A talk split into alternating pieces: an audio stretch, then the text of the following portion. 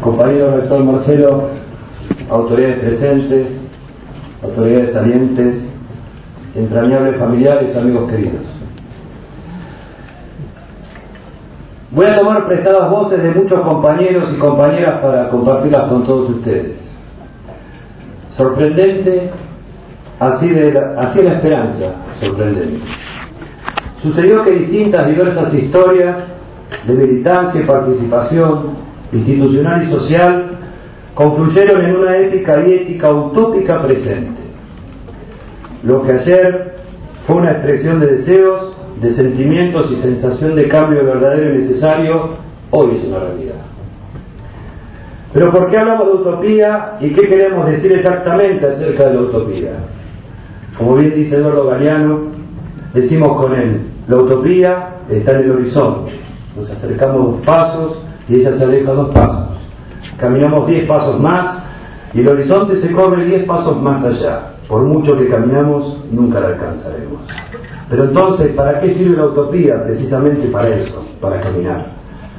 También se dice que las utopías son visiones anticipadas del futuro. Y para ver el futuro venimos caminando desde cuando muchos de nosotros estábamos en los centros de estudiantes y en las juventudes partidarias, movilizándonos por la democracia, compartiendo y defendiendo ideales, descubriéndonos como militantes. Después seguimos caminando en las organizaciones sociales, en los espacios sindicales y en los ámbitos institucionales. En, en este sentido, cobra significado y relevancia recordar la conformación de una corriente gremial alternativa hacia fines de los durísimos 90, corriente que logra recuperar el sindicato en el 2004. Gracias Pato, Pato, Sandra, María José, Turco, Miriam, Marcela, Mauricio, entre otros. Como también se fue haciendo un camino desde la representación permanente de claustros auxiliares en el Consejo Superior desde 1996. Gracias Guillermo, Gringo, Daniel, Richard, Ana, Adriana, Sandra, Gustavo, Fabiana, Ariana, Claudio, Gabriel, Carla, Tony, Fabián, Daniela, gracias Pescado Ambrosio, entre otros.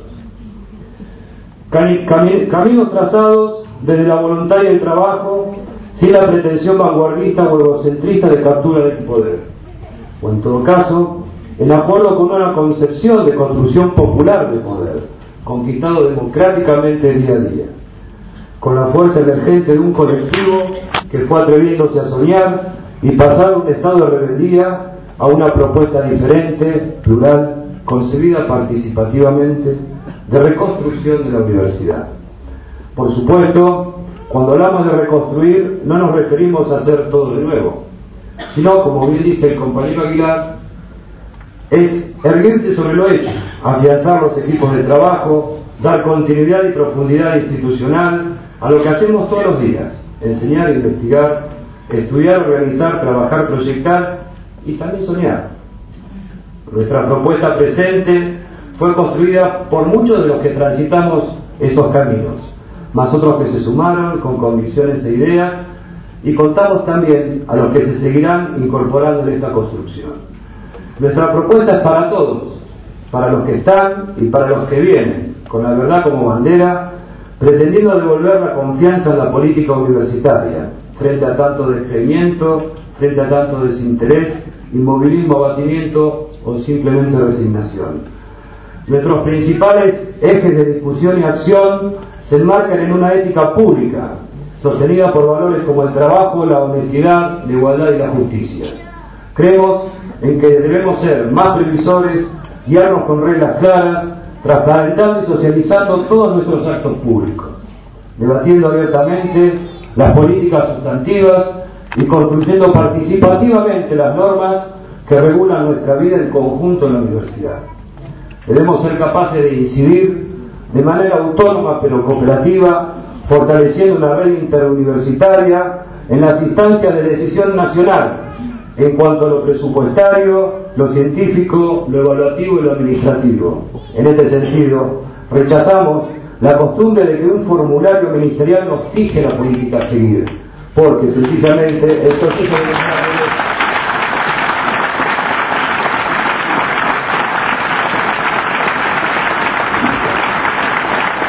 Sabemos, sabemos que uno de los principales desafíos es el de reconstruir las relaciones personales, sentirnos parte de un todo, comprender y otorgarle sentido a los problemas, escuchar y escucharlos, ampliar nuestras miradas sobre lo general y también sobre lo específico y dejar atrás, fundamentalmente, la fragmentación entre claustros a partir del mutuo reconocimiento y respeto. Como parte de ese trazado, tenemos que resignificar el valor del trabajo docente, revalorizar los, saberes del personal no docente, generar instancias de capacitación permanente y lograr una mayor inserción de nuestros graduados, no docentes y estudiantes en los proyectos de investigación y extensión. Evaluamos como muy interesante la inclusión de las tecnologías de la información y la comunicación en las prácticas educativas. Está muy bien generar proyectos de educación a distancia. Es relevante que nos pongamos a discutir sobre carreras cortas y títulos intermedios, pero no posterguemos el deber que tenemos de recuperar el aula como lugar de reflexión y debate y de formación humanista, crítica y socialmente comprometida.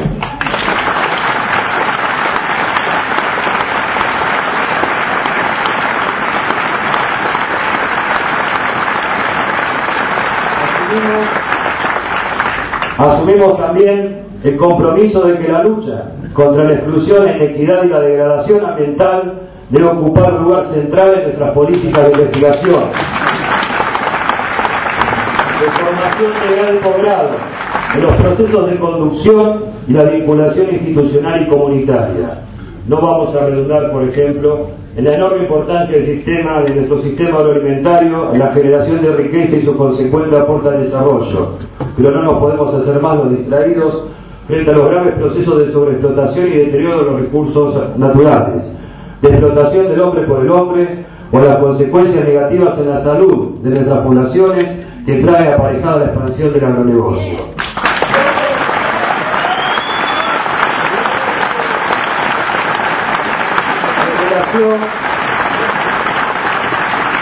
En relación a ello, y en el marco de una necesaria discusión de las áreas prioritarias de investigación, después de más de 15 años, estos temas no pueden quedar soslayados. También, por supuesto, la preservación del ambiente tiene que ser parte de nuestro ser cotidiano, en cuanto al cuidado de un espacio público revalorizado. Y nuestro lugar de trabajo, de enseñanza y de aprendizaje debe ser un espacio saludable, seguro y cuidado, y por supuesto también feliz. Todos tenemos que velar por nuestra dignidad y bienestar laboral, y quisiéramos que palabras como tercerización, precarización y flexibilización laboral dejen de formar parte de nuestro lenguaje cotidiano más temprano que tarde.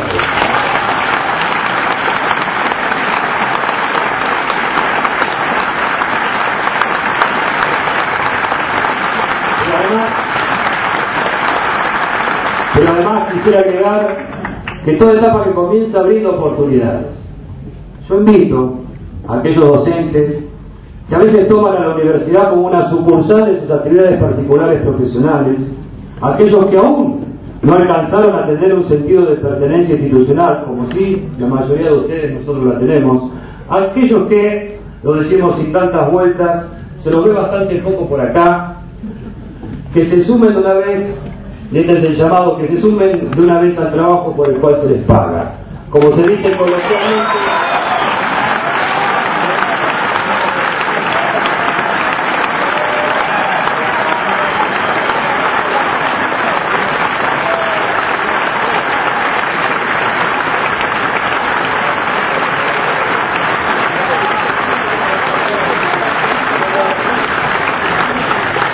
como se dice coloquialmente, el camisa del traidor.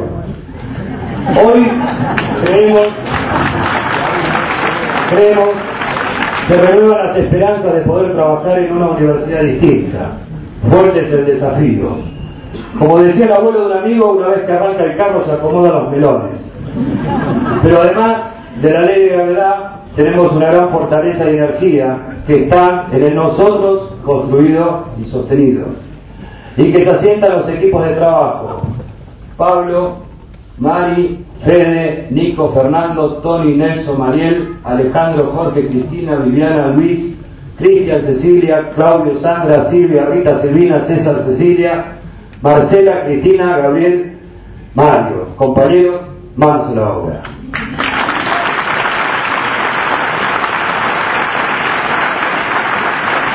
A todos ustedes, a todos ustedes gracias por acompañarnos en este reto de apostar por una nueva universidad donde quepan muchas voces, donde sea posible construir futuros. Y también algunas gracias personales, si me permiten. Después las lágrimas. A mis amigos, los muchachos, los obreros de Morón, por el enorme y siempre gratificante estímulo. Gracias. Gracias Marcela y Gabriel, Nati Horacio, Vivi Hugo, Alicia y Tato, Cristina y Peco, Sonia y Tito, por tantos sábados compartidos con la palabra, el vídeo y la canción.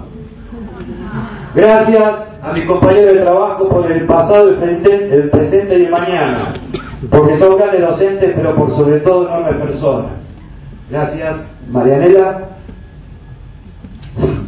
Gabriela, Marcela, Mauricio, Viviana, Cristina.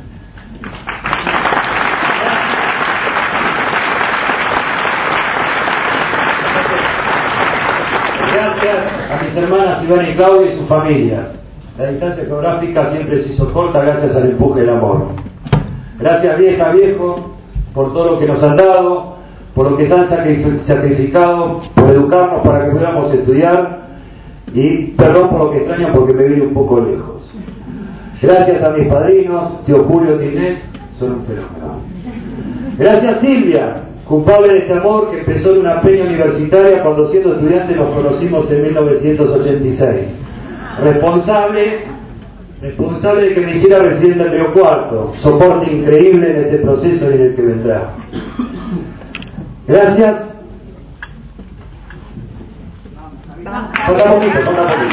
Gracias a mis hijos Irina, Mayrena y Juan Jerónimo por todo el amor y perdón por el tiempo que a veces les voy a tener que retasear.